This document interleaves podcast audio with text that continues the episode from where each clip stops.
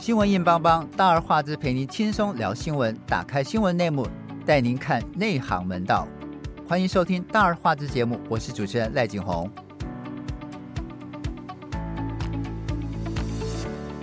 最近在台湾的股市跟工商界有一个震撼弹，就是《环球时报》日前报道说，中国税务单位正在对富士康集团在广东、江苏等地进行查税，同时对河南、湖北的土地进行调查。iPhone 组装重镇郑州厂就在河南，富士康被查税这个单一事件是所有外商或者台商同时遇到的事。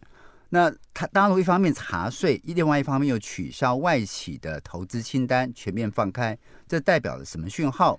富士康被查税，让鸿海跟工业富联的股价大跌。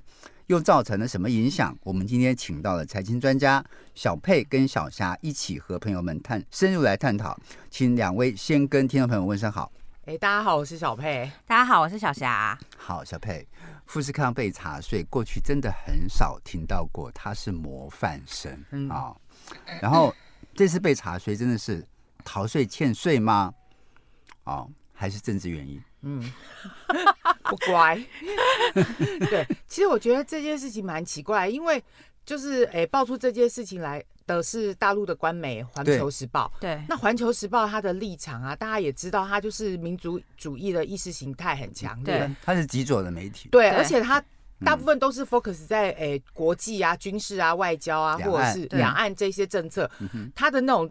措辞啊，非常的强硬，对，强硬又有煽动性，又有刺激性。对，每一次喊那个喊喊杀喊打的，对啊，所以他会把这个呃这个富士康查税，还有查地的查土地的这个事情，由他们率率先先报道出来，就是哎，其实。有点有就就感觉有点奇怪，好像不是他们一项呃会报道的那个那个 focus 的对对题目对，然后然后呃再来的话就是说这个案呃这个消息出来以后，大陆的媒体或官方的部那个他们的部会。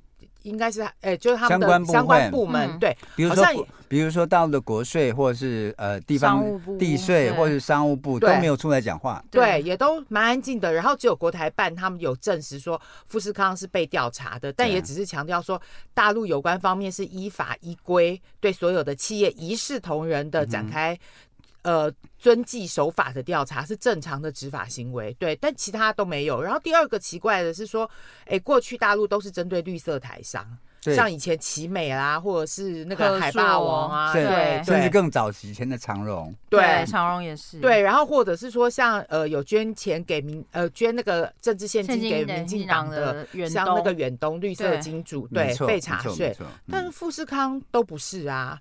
然后这次却被锁定，就也让人家觉得哎、嗯、很奇怪这样。那那其实这一次透过《环球时报》的报报道是在十月二十二号报道。那郭台铭的联署法定截止的时间是十一月二号，也就是昨天，他就是要交出他的那个门槛二十八二将近二十九万的联署书这样。嗯、对，那他在一个星期前。然后把这个事情把它曝光，这样子，其实我觉得政治的意味是还是感觉比较浓厚，对，对对，就是还是有政治警告的意味，觉得他不乖，硬是要出来选总统，分掉蓝营的票。对，其实你分掉蓝营的票，就等于保送了台独金 台独金孙赖清德上。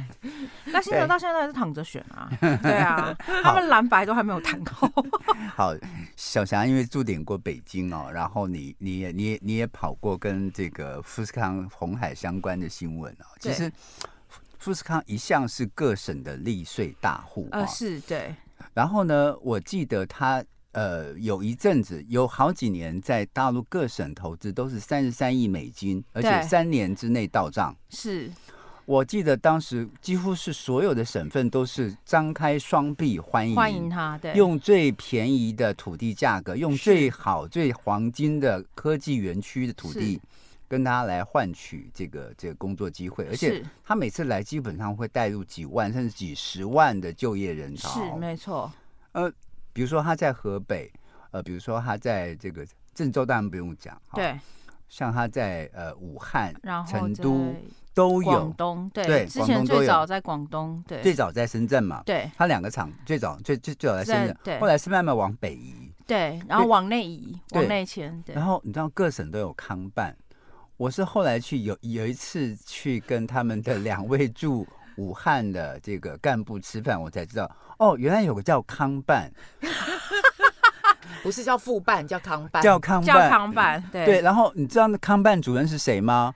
各省的常务副省长。哇，好大，啊，哇，很大哎，欸。对，换句话讲，你富士康在这边投资三十三亿美金，然后你碰到所有的政呃税，还有各种污染，还有各种的这个所有的各种疑难杂症，疑难杂症，你康办都要帮我办好。嗯，康办要不然。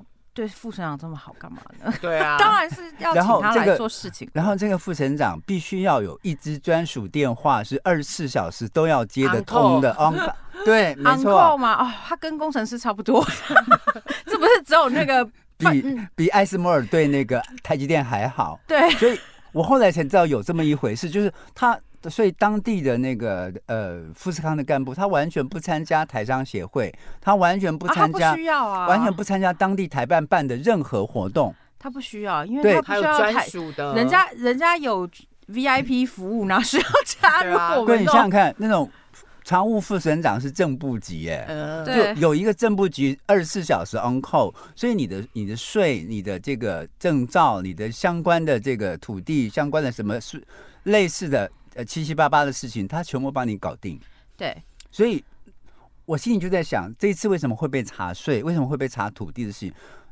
说土地，它一定不是最近的事情，它一一定是很久以前，它一定是很久以前的事情。那土地会有问题，康办能够不解决吗？这是我一个 question mark。嗯。第二个是。他是利税大户，他需要去做一些逃税，这是偷鸡摸狗的事情吗？我觉得不可能。好，我觉得不可能。来，我先跟小艾哥说一下，因为关于这件事情，我后来有跟几个朋友稍微聊了一下啊。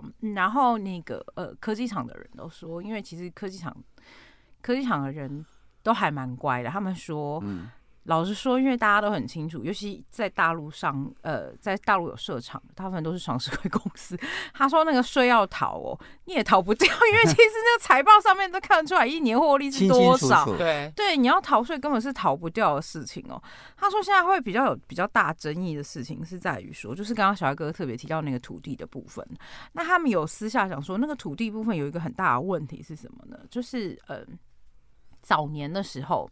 早年的时候，大陆就是开放台商来大陆呃设点的时候，就邀请大家来说，当初那个时候地是，因为他地批给你，可能就是几十年嘛，没错。然后他一批大部分呃，就我所知，大部分都是三十年起跳，然后有的甚至五十年，对。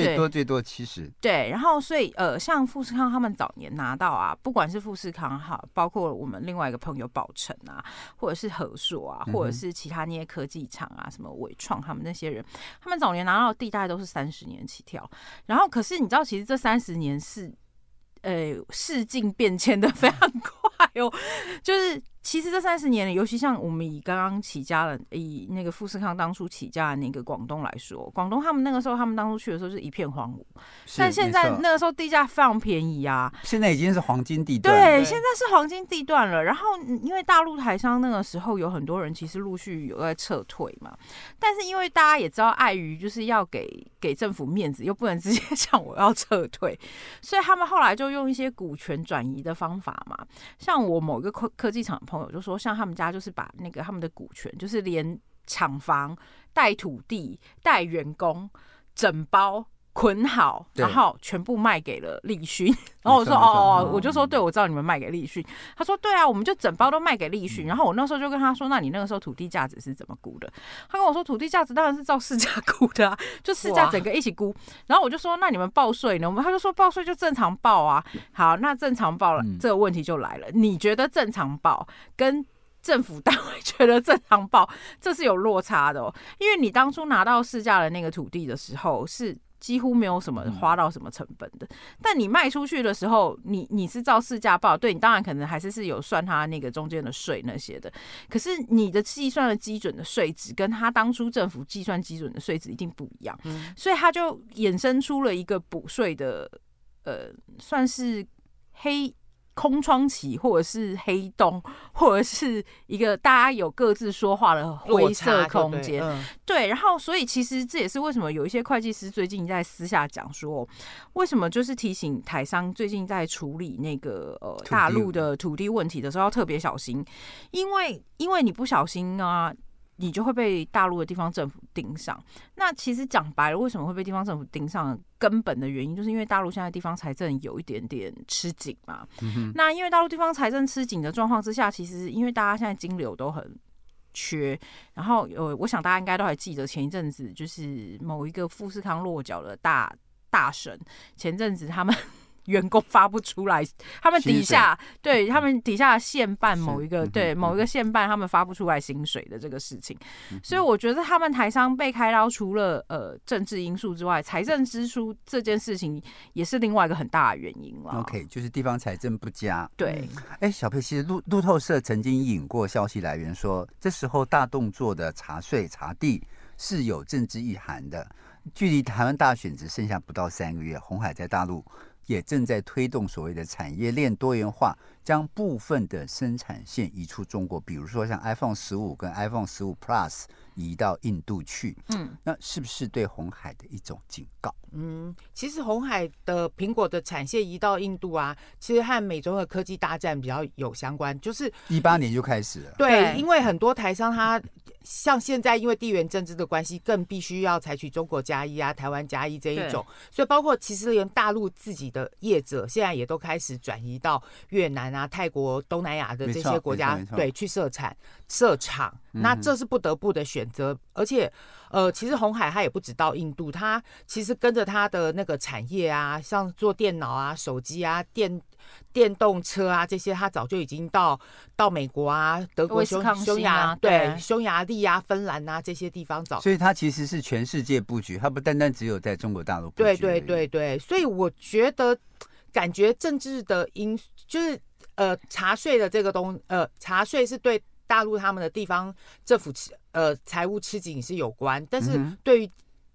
郭台铭他参选这个政治性的呃警告的意味也是蛮浓的。OK，对，好，我们先进一段音乐，音乐过后我们回来。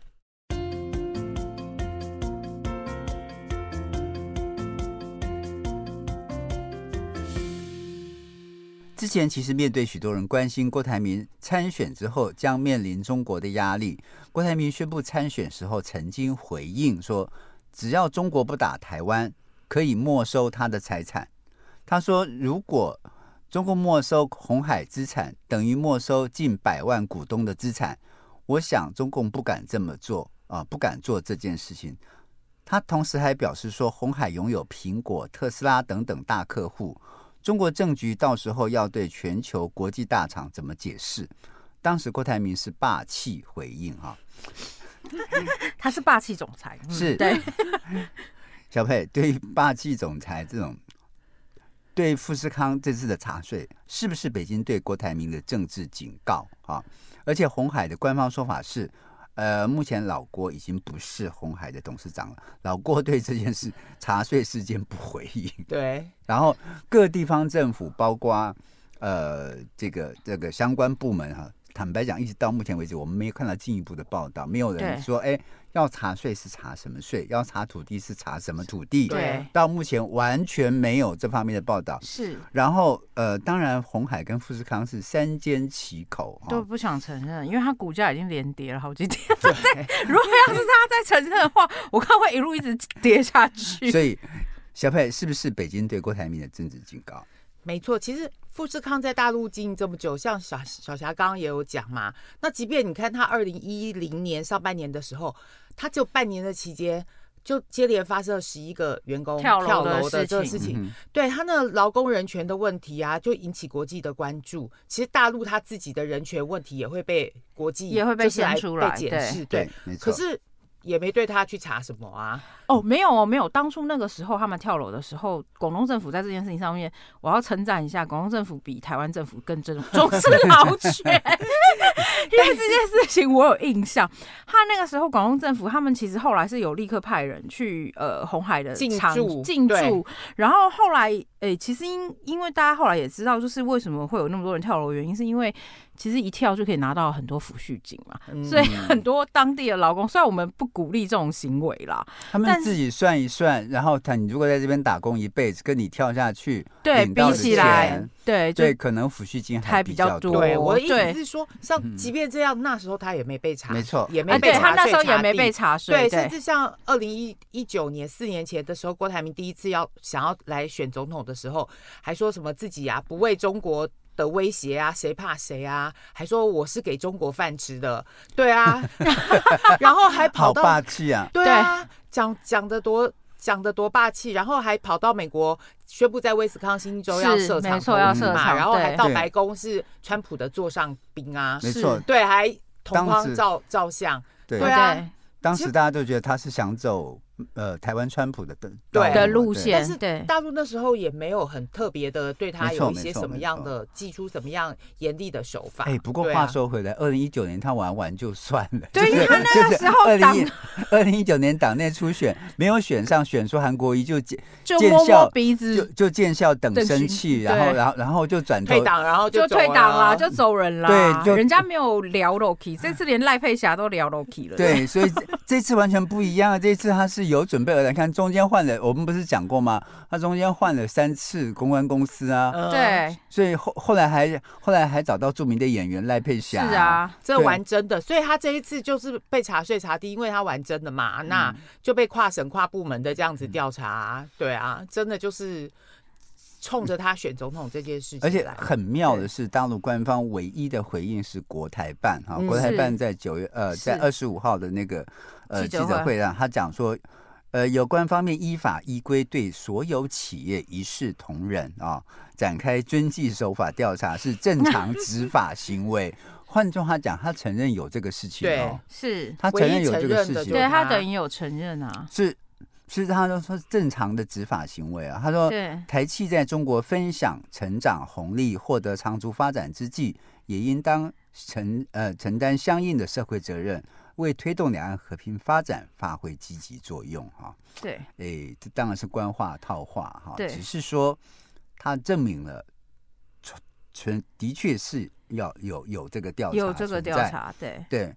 那其实小霞，你看过去老大陆对老郭参选一向表示不论 不评论台湾内部事件啊，对对台湾的选举更不加以评论。但实际上，北京对老郭参选态度是到底怎么样？我觉得老实说，因为国台办自己很清楚，因为他要是不小心讲了什么或者做了什么，不小心很不容就很容易的变成绿营拿来当做助选的吸票机嘛。嗯、没错，所以。呃，尤其是过去几年，从阿扁那个时候开始，然后一路到现在，就二十年的选举，我想那个共产党也学会了 台湾式的选举的 精神，他学会很多好吗？对，他学会了台湾式选举的精神嘛，所以他很清楚，就是有一些事情，就是他多做多错，少做少错，不做不错，就干脆不要说比较好。但我觉得老郭这件事情很妙的事情，他会出手。其实我觉得换一个角度来看，他可能代表一件事情，就是他。内部是不是急了？所谓内部急了这件事情，就是没钱了。哎、欸，我我们我们除了那个没钱 那件事情，那个没钱那个事情是一方面了。我觉得另外一方面，从政治的角度来看，就是我觉得他最大的问题是在于说，他一定在想说，呃，侯友谊跟柯文哲，嗯，还有韩国瑜跟郭台铭。嗯这四个人到底在比瞎吧？什么就是到底在搞什么鬼嘛？对，你讲白了就是你反正你你蓝你蓝营或者是非在野，就是要搞整合出一个最大的公约数，然后才有可能有机会获得选民，嗯、对，获得选民的支持嘛。那你看赖清德一路从他宣布参选到现在为止，包括这几天就是萧美琴都已经几乎要定案说他是副手了。对，你看他的。呃，支持度其实没有什么太大的变化，它中间就算有一下有一些掉下来，大概就是掉个几个百分点而已。可它就算掉下来，它还是维持在三十以上哦。它相比它相比那另外那两个，就是不管是侯友谊或是柯文哲，都比较稳定，或者是郭台铭，对，都是稳定非常多的。嗯、那所以我觉得他其实这样出手有很大的一个意味，就是说。他应该会觉得说，老郭，你应该自己试想一点，该 不要再搞了，不要再闹了，不要再乱搞了。因为对对，因为即便蓝白河的话，嗯、你还有一个郭台铭，也是非绿阵营里面的一个变数，他至少现在的民调有百分之五啊。对对啊，这个就还是会影响到蓝白。没错，你更何况柯文哲还有去拜托他拿钱。对对，而且昨天两个人还携手连连忙跑去新义富邦吃午餐，吼吼都没有被邀请。这很奇怪的事情，就是就是让我们又一起去金门看海，然后然后又一起去吃。好，OK。好，人家深夜谈心，只是谈完心之后就彼此不见。好，小佩，其实富士康是对美的输出大户哈，在二零一八年中美贸易大战的时候，大力大陆就整理出名单，发现前二十大输美的大企业当中，台商就占了十二家啊，前六名当中有五家是富士康的子公司。嗯嗯，那富士康对大陆对外贸易的重要性不言可喻啊，这是二零一八年的资料。嗯，那。大陆是否真的是只要政治正确，不要经济利益？其实红海它目前主要的客户啊，包括苹果啊、戴尔啊、HP、IBM、微软、高通、Sony 这些，几乎全部 Sony 不是啦，那几乎全部都是美国的国际品牌。对，对大陆的那个对外贸易，就像你讲的，对，真的非贡献很大。对，但是站在大陆的立场，其实。他们，你你就算邓小平走开放改革的路线，他还是提出要四个坚持啊。没错，对，那四个坚持里面其实讲的就是政治嘛。然后你就是呃，一定要坚持共产党的领导啊，没有共产党就没有中国。对，对，所以这个东西，你看他连马云的阿里巴巴集团，没错，大到那样子，他也还是照样。要给你搞就给，要要要给你整要整顿他就整对，所以我觉得他真的就是以他们。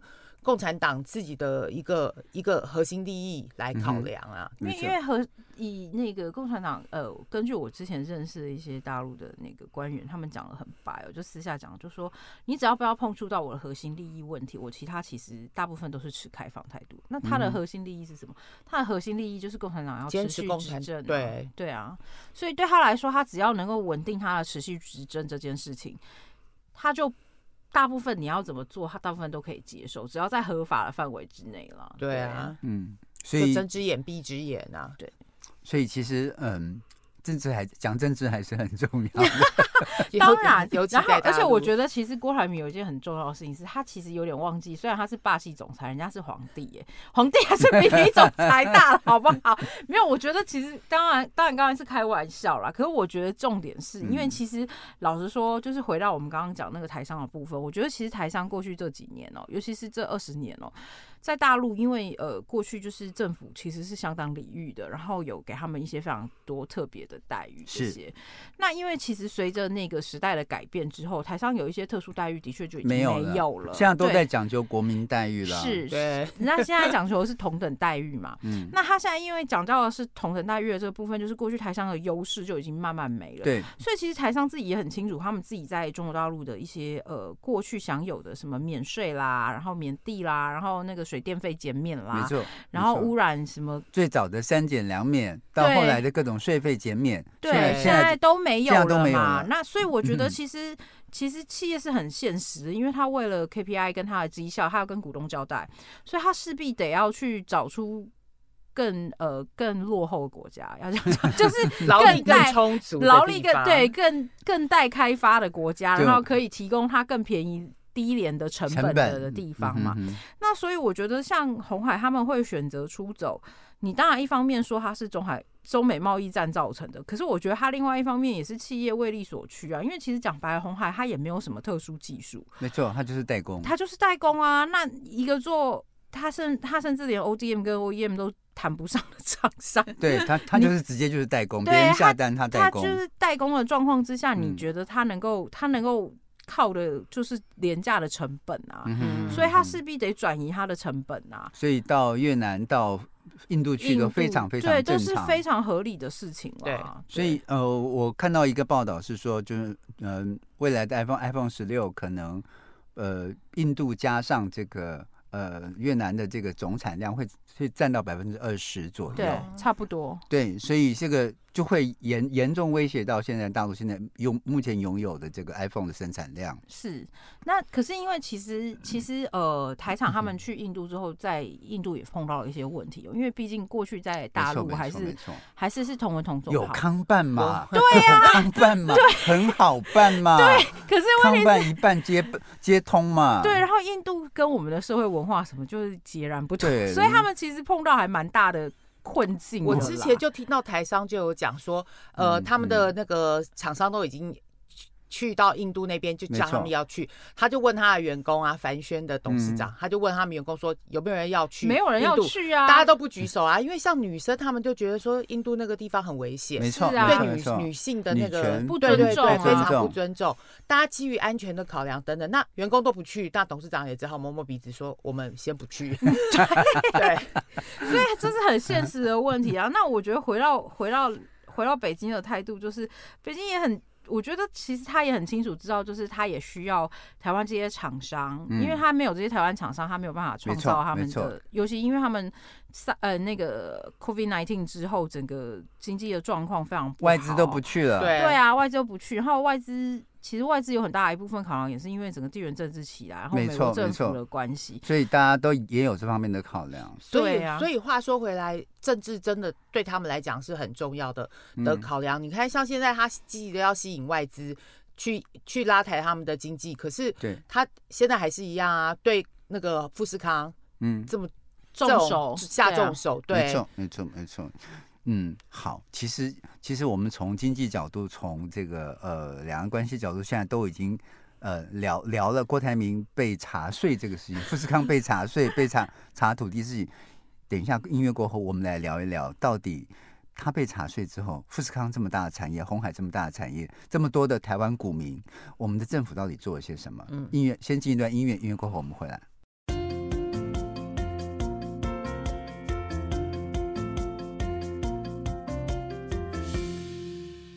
民主党的主席柯文哲表示说：“你看富士康出事，政府束手无策，这是不对的。”对于经济部长王美花表示会关心红海跟中国谈判的情形，民众党柯文哲表示说：“政府应该要尽到保护台湾企业的责任，特别是驻海外企业的责任。但是今天富士康出事，政府完全没有角色处理，也不知道怎么做，这是不对的。”柯文哲说：“像今天会发生这样的事情，第一是中国每次都说自己是负责任的大国，但是行为表现看起来完全不像；第二是台湾政府完全束手无策，不知道要怎么帮忙，这都不对。”柯文哲表示说自己还是觉得两岸不要有太多歧见，两岸如果有办法沟通，还是要沟通啊。换句话讲，他还是希望回到马政府时代那种陆委会跟。呃，国台办之间有固定的对话管道。小佩，截至目前为止，大陆并未进一步透露查税的细节。富士康这边也绝口不提，好像没有这回事啊。嗯、最好希望股民都忘掉有这回事。那都是媒体放话。那我们在录音的时候，红海股价已经跌破一百了哈。嗯、那其实都是媒体放话，媒体太多事了哈。嗯、那。小花部长就回答，就空洞的办事，真的很无语了哈。这也凸显两岸官方必须要有沟通的管道。小贝，你觉得柯文哲讲对不对？他他都是讲不对啊，不对啊，这个不对，那个不对。我在想说，如果是他自己处理的话，看人家会不会跟他。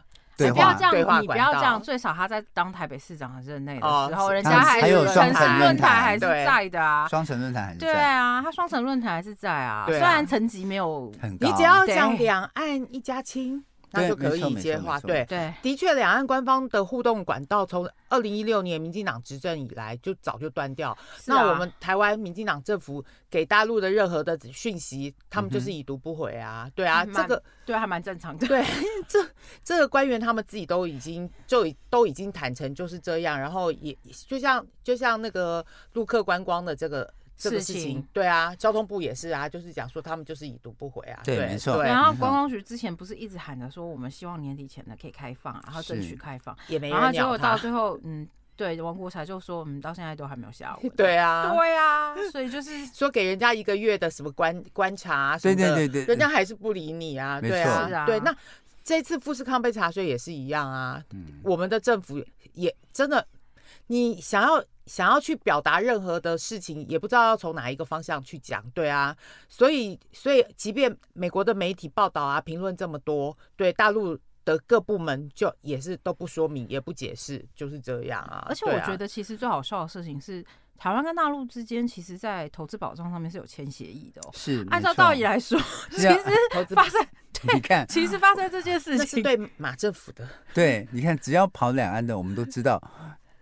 海基跟海协签的二十一、二十三项协议，对，然后投投保协议是其中最重要的一项之一。台商最关心对，对台商最关心、对台商权益保护最多的地方，它还有实施细则啊。对，它不但有协议，它有实施细则啊。对，大家不要忘记，其实我们都有跟对岸谈过。对，而且都写的很详细哦。问题是到了结果，这个这种节骨眼上就没有办法拿出来这些东西讲啊。对啊，那那你说像朱凤莲。他不是就是就是有讲说，哎、欸，台企你在大陆分享增长红利、获得长足发展的同时，你要有相应的社会责任。对，没错，为推动两岸关系和平发展发挥积极作用。嗯、那其实他这句话背后的意思就是说，哎、欸，富士康你在台湾，呃，你在大陆赚这么多钱，这么多红利，你现在是不是要该尽点出来？该尽点社会责任？没错，对啊，社会责任是什么？嗯，社会责任就是。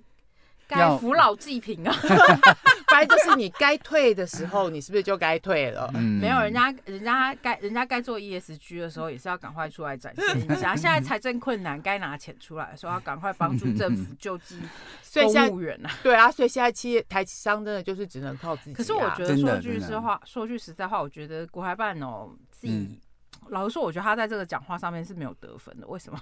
嗯、虽然台湾有很多朋友都是我们的老朋友，对，但我是很想说，他们不要又一直来当猪队友。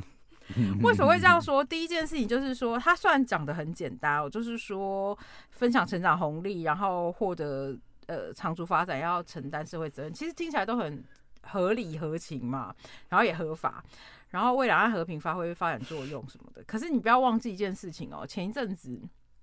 呃，每年一到了年底的时候，就是过年的时候，因为前三年都疫情的关系，所以两岸还没有什么包机的问题。嗯嗯，今年就有包机的问题。是，没错。对，然后呃，我在台商的群组的朋友们最近就开始在分享说，他们今年那个包机的票价什么的，嗯、然后还有去回程的日期。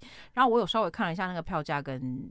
日期其实就是是真的还算划算啦，因为其实每一年到以前过往就是 COVID-19 之前一九年之前的时候，其实这都是按惯例有的。对。可是大家不要忘记一件事，明年要选举，就是因为要选举，你知道民 就有民党的立委非常的无聊，拿了这个出来喊说中国大陆在介入台湾的选举，嗯、他连。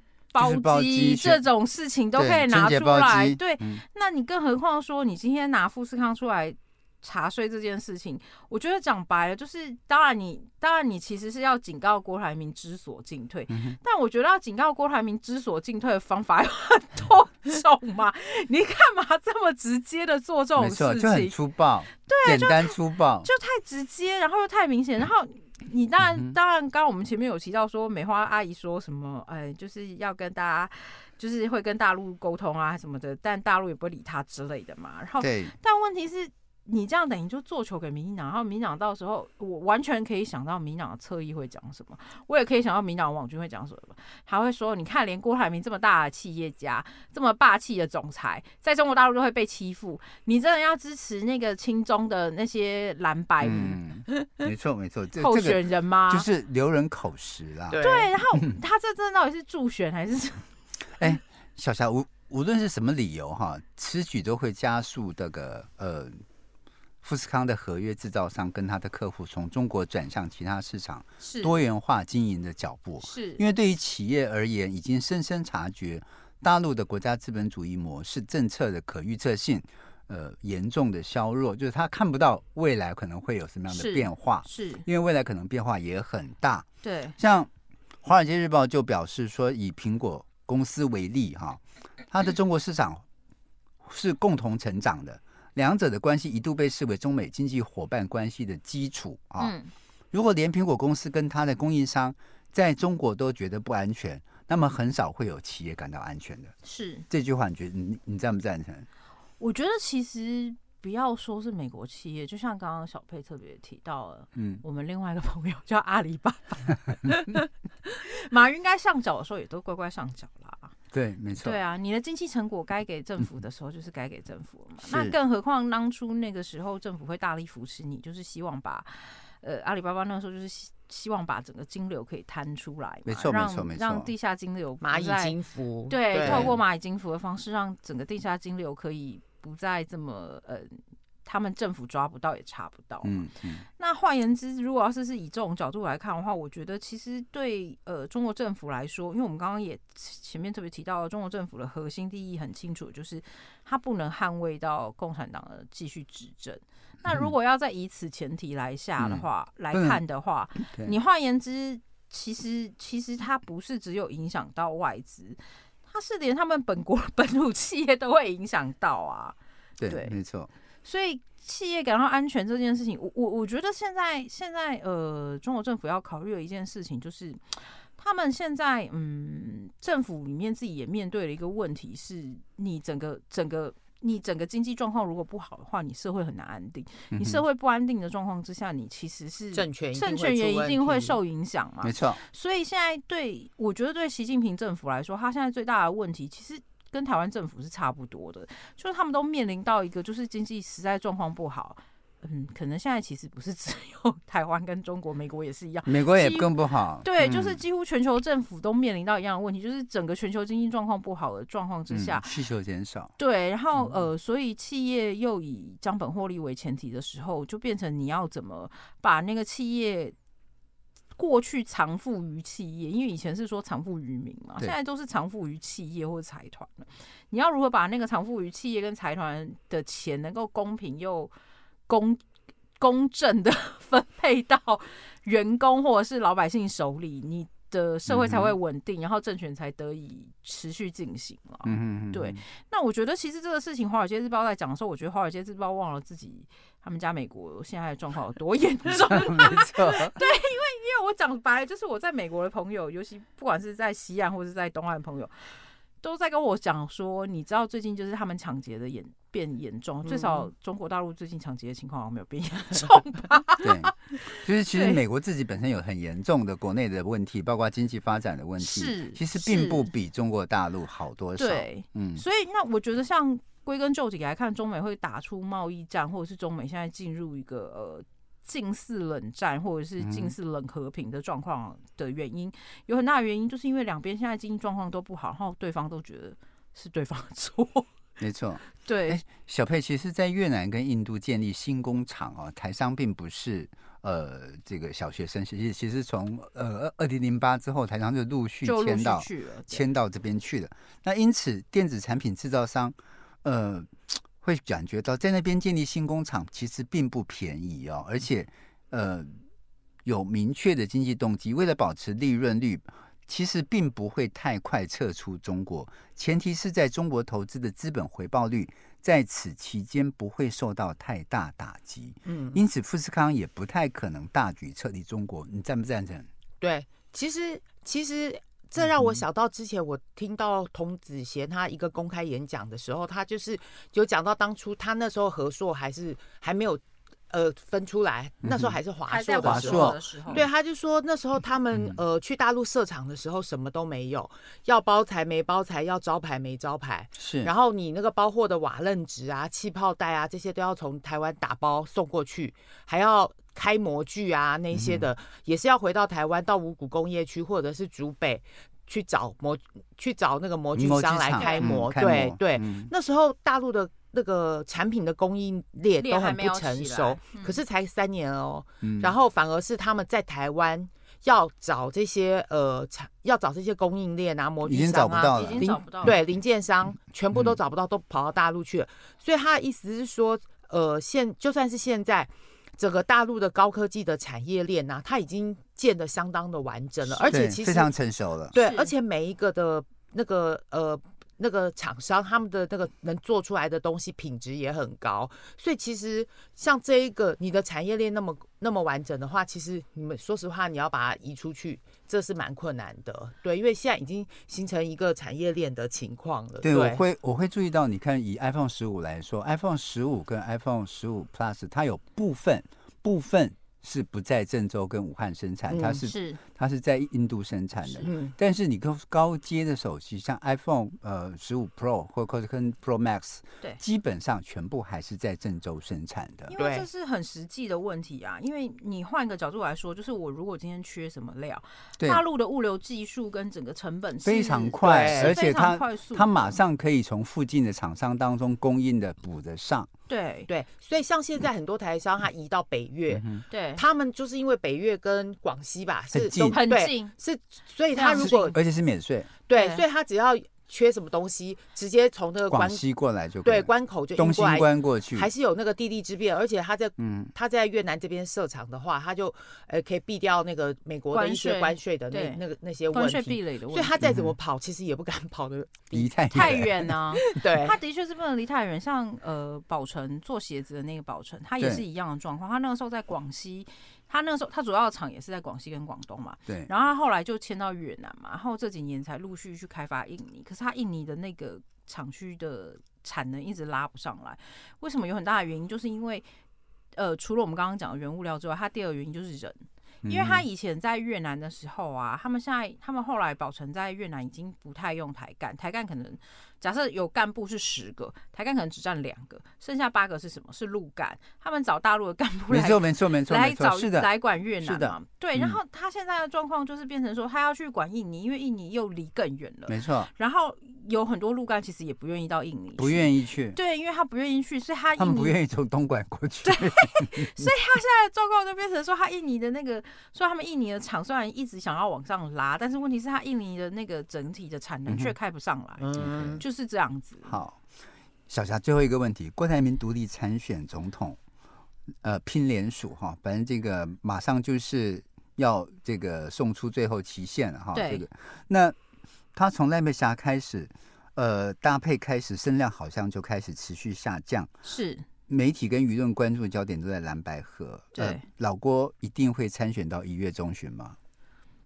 老实说，我觉得在最后这十天，就是在十一月中之前，嗯、变数都还非常大。嗯嗯，嗯，OK。然后我觉得到最后，因为之前有一个蓝营的人跟我讲过，他们说他们最完美的布局就是，呃，侯友谊当总统，然后柯文哲去当副呃当行政院长，然后让郭台铭当副总统。他那时候讲完之后，我就愣了，我就跟他说：“老郭会想要当副手嘛？”他说：“那不然我们也可以接受。”那个呃，柯文哲当副手，然后郭台铭去当行政院长，他们觉得这两个安排都是很 perfect 的安排。然后他们讲完以后，不要闹了。对他讲完以后，我就愣住，我就说：“你是想要让全台湾变成血汗工厂？”然后他就说：“他就说，可是问题是郭台铭说不定有实务经验啊，他又有。”呃，就是企业家又有管理企业经验，大家要对他们有信心。嗯、他还是政治素人呢、啊？对啊，对，我就说不要忘，那难不成他要在行政院里面每天跟人家配配配给我，然后大小声吗？没错。他并不能用管理工厂的方式来管理台湾几十万的公务员。对，而且重点是他这样子会每天让那些我我相信我以后每天可能都会接到各部会的部长，他打电话来投诉老郭，会爆料老郭，说老郭又干了什么事情之类。老郭不要忘记，就是现在媒体对啊，现在媒体爆料的情况这么严重。不，其实我倒是从富士康这件事情可以看到说，嗯，台商呃或者是外商。都要有下一步的布局啊，就是你要看到现在，包括像地缘政治的原因，或者是其他的经济影响的原因，我们都要看得更深远一点。我们今天谢谢两位，谢谢，谢谢，谢谢，拜拜。拜拜。